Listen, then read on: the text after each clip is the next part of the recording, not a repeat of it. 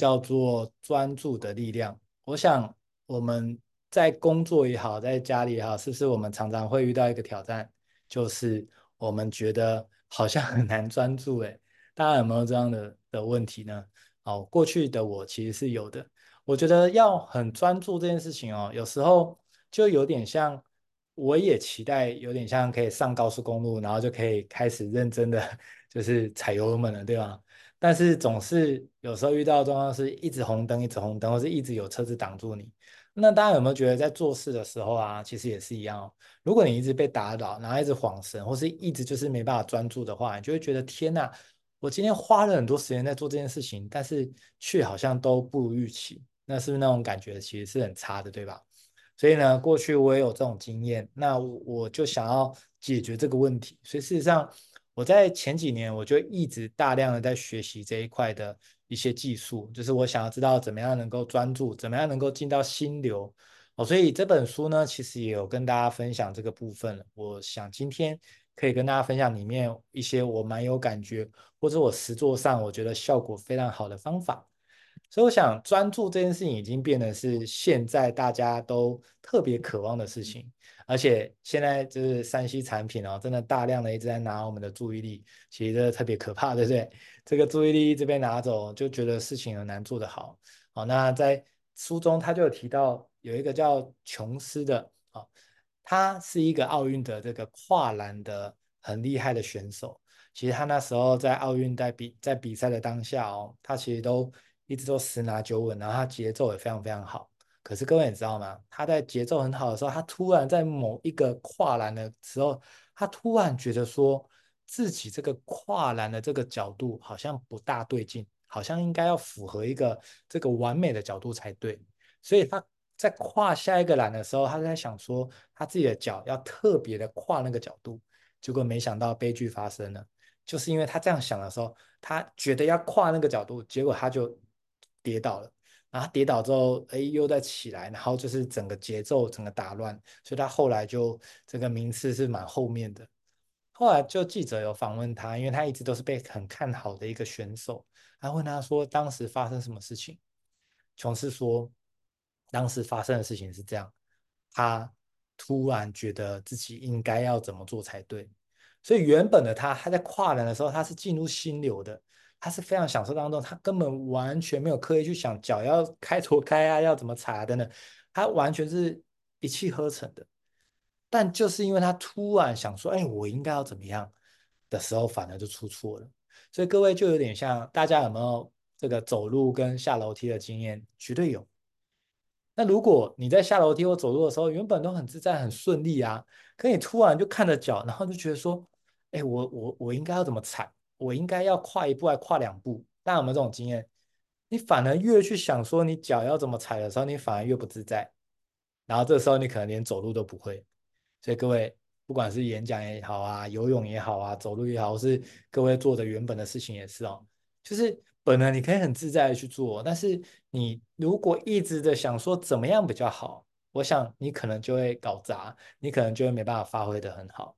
所以我跟大家分享哦，这也是很少人知道，就是其实我的这个不管是工作坊或者是我的说书，跟大家讲一个秘密哦，我其实是没有讲稿的，我是没有写稿子的哦。我曾经呢有一次，在我第一次访谈艾瑞克的时候，我其实是有写讲稿的。哇，那一次真的是我觉得是糟糕透了，我自己糟糕透了，因为我被讲稿所这个捆绑、所局限的。所以我就会觉得我要照着这个稿子做，照个这个稿子去讲，所以我就会变得有点像在念稿。哇，天哪，真的是惨不忍睹。我觉得就觉得自己就是好卡哦，然后又一直就是眼睛又一直看着稿子这样子，哦，我好不喜欢哦。我就觉得后来我就下定决心哦，真的别闹了，我就是永远就没有再写稿子了。工作坊也是，然后现在的这个说书也是。所以呢，当我发现了。如果我不写稿子之后，我好自在哦。就是我当然也需要一些关键字的提醒哦。所以投影片对我来说，不止给各位看，其实也是给我看。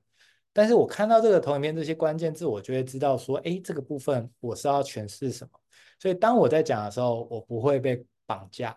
所以反而我可以很自在、很轻松的跟大家这样的交流。所以这是我的一个小小的秘诀。所以各位，我不确定这个适不适合你，不过。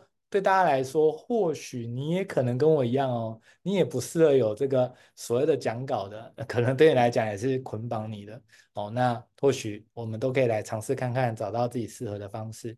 所以各位，你看，如果今天我很专注的在演讲，在表达这个当下，我没有讲稿的情况下，我就很容易可以进入心流。当我进入心流，是不是就一件很棒的事情？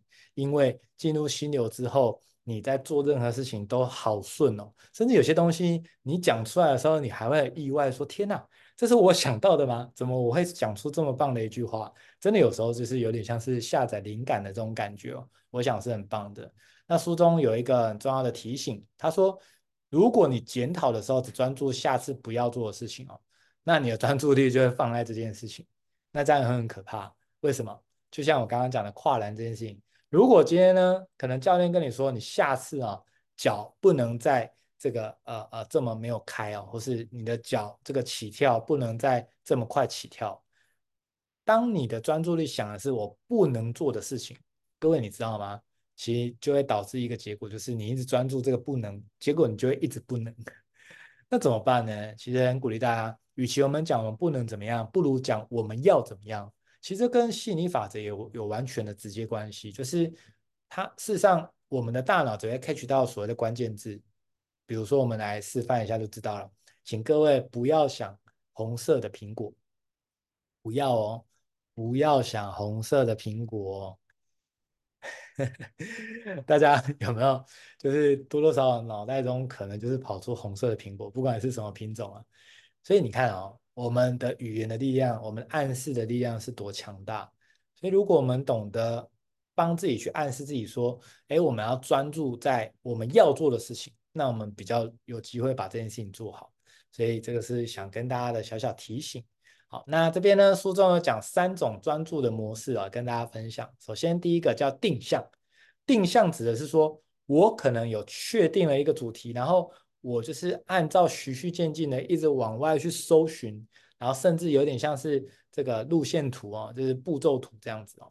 那我们就会一直不断的，一直往下更深的去了解，甚至去找到我们要的答案。那么我们就会让自己沉浸在这些各种外界的资讯，不断的去定向去搜寻哦。这是第一种专注的模式。而第二种叫选择性注意力，意思是说，可能我们这个设定了特定的。一个呃项目或是特定的主题，只要跟这个有关的，我们全部都拿来，所以这个就是有点像选择性的注意力。而第三个叫什么？叫开放觉知啊，这个就更有趣了哦，就是说自由自由联想啊。那这个呃自由联想过程中，可能你是啊闭着眼睛也好，或是你就是在家里走动哦，都有可能。那我就来跟大家讲这三种专注的模式，我都有做过，我都非常喜欢。第一个。向外搜寻，意思就是说我定义一个主题，比如说，如果我们今天要来探讨专注这件事情，我们就完完全全的针对专注，专注这件事情干嘛？我们在探讨什么叫专注，怎么样可以更专注？我们就一直一直往下挖掘，那怎么样会分析呢？等等，它就有点像一个箭头这样子，这个带这个，这个带这个，一一直下去。所以呢，这种就有点像是啊、这个侦探他要破案的时候，他就会一个。线索带到下一个线索，这样子。好，第二个选择性注意力，就是有点像是大家有没有看过这种在办案的这种这个呃呃剧情哦？就是这个不管是警察的，他就会在墙壁用一个白板，然后他开始贴这个关联性，所有跟这个有相关的，他就会赶快干嘛？他会赶快把它就是全部放上来，然后试着去拉彼此之间的关联性哦。大家应该都有看过吧？哦，所以如果像专注这件事情的话，我用选择性注意，就是说所有跟专注有关的，我可能就会探讨到哦，有正念哦，有什么这个呃很多的字眼哦，我觉得把这些东西都能够抓进来，它可能彼此之间没有前因后果的关系，但是只要跟这个关键字有关，我就会把它纳入我的学习的范围，这个就是选择性的注意力。而我最近大量在练习第三种哦，这种非常的特别哦，这种就是完全开放觉知，意思是说你完全没有局限。那我的做法就是说，我就会坐在呃这个椅子上，或者可能在家里就是走动走来走去。哦，那当我坐着静心的时候，或是在家里正念走路的时候呢，我就会试着让自己下载一些灵感的概念。意思是说，我就走着走着，就是等看有没有什么样的灵感浮现在我脑海中。很神奇的是，如果我们焦虑、很担心过去、烦恼未来的话，那我们其实就不会有任何灵感。所以，如果你是说你是那种很没有灵感的人，我想要跟你说，只要是人都会有灵感。但是，如果你灵感非常缺乏，不是你的错，也不是你天生不擅长，只是因为你太容易一直分心，太容易一直多工，太容易一直烦恼过去、担心未来了，所以才导致一个结果，就是你的灵感还是进不来。就如同你的杯子是满的，那别人要倒水给你是倒不进来的。所以，怎么样清空你的杯子？方法叫做正念。正念有非常多的方式，我想大家有机会也可以去找我前面几期的说书，或者是上网 Google，你都会找到非常多的资讯。正念，我刚刚提了两个对我来讲很有效的方式。第一个就是坐在椅子上啥都不做，就是只是好好的正念呼吸、正念冥想。我发现当我这样做的时候，那个灵感就会一直一直来，那种感觉非常非常棒。另外一种就是我在家里走来走去哦。那走来走去也没干嘛，就是绕来绕去。在绕来绕去的过程中，我一样就会有很多的灵感，我觉得超棒的。而第三种，我不知道大家有没有共鸣哦，就是我在洗澡的时候特别有灵感哦，就会想到好多新的东西出来。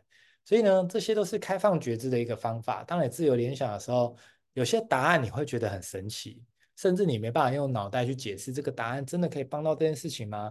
但是哦，鼓励大家也都把它写下来。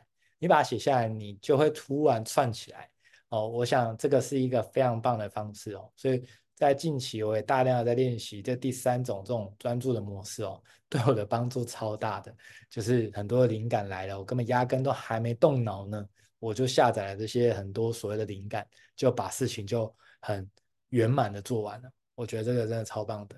好那书中有跟大家讲这个一万小时的迷思，大家都一定有听过这个一万小时的练习就可以抓，呃，有一个所谓的专业，对吗？大家一定有听过。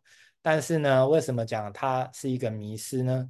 因为事实上，如果我们只是狂练一万个小时，但是都没有验证，也没有订正，也没有优化，也没有复盘的话，那就有一点点像我们曾经都当过学生，我们一直在写这个试题。好然后我们一直在写题目，可是都不订正哦，然后也都不看正确答案，那我们就是狂写。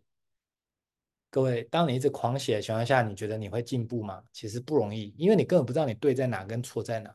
哦，所以一万小时的迷失，并不是叫大家不要努力，而是叫大家聪明的努力。怎么样有智慧的努力变得很关键。而这个有智慧当中最关键的是什么？就是我们要持续的复盘，持续的去看怎么样可以优化。我们要持续的看自己哪边做对，哪边没有做对，我们要去区分开来。否则，如果我们是随机的参数，就如同猜数字一样，那猜来猜去，明明原本对的又改成错的，明明错的改成对的，你也不知道到底你改的是对还是错。所以我常说哦，其实，在坊间哦，不管你今天是斜杠也好，我是做个人品牌也好，其实最可怕的是你根本搞不清楚你这样做是对还是不对，你也搞不清楚有成绩就代表对吗？有没有可能，其实这个方向是错的，但是又刚好很这个很不巧的哦，就是它有一些的小小小成绩。那当有成绩又是不对的方法的时候，哇天哪，这个是灾难，因为你根本不知道这个原来这是不对的，或是这个不适合你，你只是碰巧有一个成绩，你就以为这样才叫对。所以呢，我常说哦，最挑战的就是我们根本搞不清楚自己这样做是这个对错与否。好，当然我也相信，一定也有很多人会知道说，哎，其实也好像也没有所谓的对错。其实我同意，其实对错也都是我们自己的判定哦。但是当然我们都知道说，如果我们想要更好的话，我们都一定希望能够把自己的优势发挥极致。那把自己的劣势呢，看能不能把它补足六十分。那如果真的补不足怎么办？很简单，就跟别人合作，或是找这个你的前辈当你的顾问啊。能够持续的协助你前进，我想这些都是一个很好的方式。好，再来，刚刚讲的这个正念呢，其实就是今天要带给大家最重要的一个观念。要专注这件事情，坦白讲，坊间有太多的书都在讲这件事情了。但为什么这么多书一直推陈出新，在讲专注呢？也就是因为现在要专注真的太不容易了，所以太多人在找专注的方法。但是我想跟大家说，其实专注的方法真的没有别的，就是各位你要从现在开始去练习正念。正念不是正面思考哦，这个大家很多人误会哦。正念就是把所有的专注力活在当下。进入当下，你可能也会有心流的感觉。就像现在，如果大家在听我现在在演讲，那你就是很专注在听，你压根也没有去想其他的事情，那很棒，那个就是正念。如果你在吃饭，你就只是在专注的想着，就就感受这个饭哦，或是菜的鲜甜哦，这个也是正念。如果你正在走路，你就只是当下纯粹的走路，这样也叫做正念。所以呢，正念有另外一个大家可能也听过的字眼，叫做禅。其实都是一样，就是活在当下，那个就是正念。所以各位，如果你过去觉得特别容易累，脑筋特别停不下来，怎么办？很简单，就是你一定要尽其所能的，越快的速度学会正念，你就越快的有办法让你的大脑的能量可以被你保存得很好，然后把它花在真正这个很值得的事情上，就不会让你一直在焦虑。然后大家知道。一直在焦虑的结果是什么？就有点像你手机充饱电一百趴，对不对？你一拔开，它就瞬间剩七十趴。有没有人现在手机是这样？就是它电池已经有点故障了嘛？那我们有时候人也这样哦。明明睡饱了，应该睡饱应该是什么？体力最好。结果你一睡起来的时候，还是觉得好累。再来说睡饱起来不是应该一百趴吗？可是你睡饱起来反而只剩七十趴，那又是怎么一回事？那就是代表说我们睡觉身体有休息，可你大脑都没有休息，那是不是就很可惜？所以各位，我要跟大家讲，睡觉是让身体休息，但是睡觉不会让你的大脑休息，大家同意吧？因为如果我们睡觉的时候，大脑还是一直在运作，还是一直在做梦，对不对？所以呢，我们要让大脑休息，只有一个方式，叫做正念，就是正念。正念是专门 for 你的大脑睡觉，for 大脑休息的方法，所以非常鼓励大家正念一定要好好的去了解一下哦。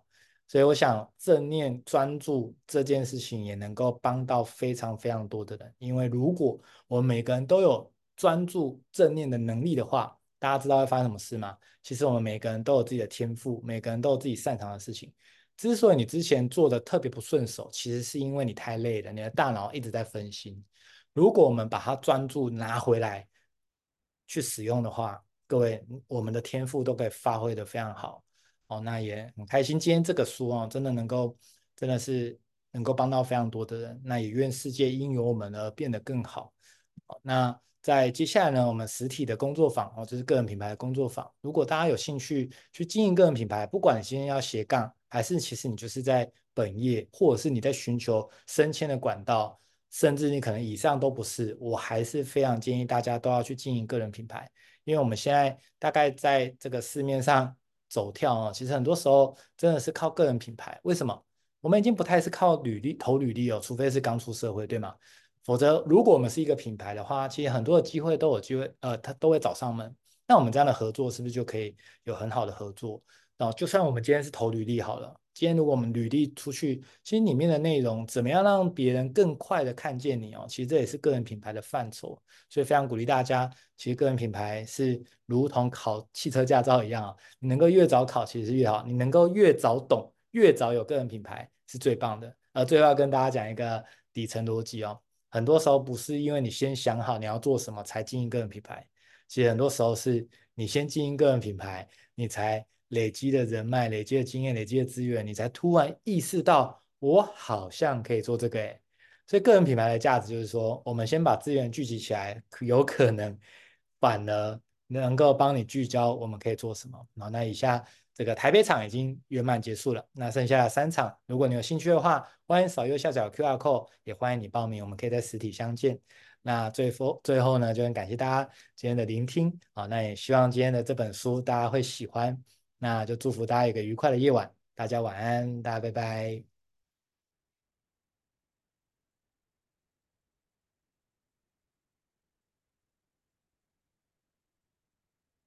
现在来看，揪团来我家洗澡，这样子要排队排很久啊。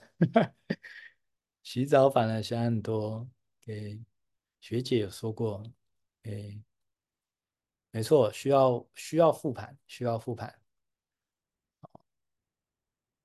我在当下，临在，太棒了！临在这个字眼，没错没错，临在，很棒。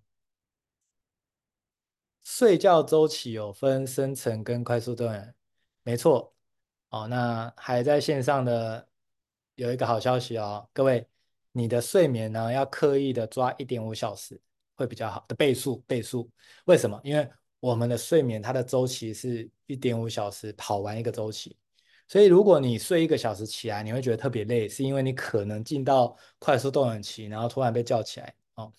所以呢，如果可以的话啦，哦，大概大家在睡眠时间大概抓就是一点五小时的倍数，比如说呃这个六小时啊、七点五小时啊、九小时这样啊。那当然前后差一点时间 OK 啦，因为你入睡时间可能是五分钟嘛，或是十分钟啊。但不管怎么样，各位一点五小时的倍数呢，这个是。我后来有刻意就是在规划了，我发现真的有差哦。如果就是随心所欲起来，有时候刚好起来是快速动眼期的时候，哇，那起来特别累哦。所以讲白话就是说，你可能睡八点五小时跟哎睡八小时跟睡七点五小时去比的话，八小时有可能比较累哦。你明明就多睡一点，反而是比较累的哦。就是刚好思明有讲到这个，我就跟大家补充这个一点五小时的倍数，这个我觉得是啊、特别棒的。好，对，一点五的周期。好，那就很感谢大家今天的聆听。那我们就我们下礼拜同一时间好与大家线上相见。大家晚安，大家拜拜，晚安。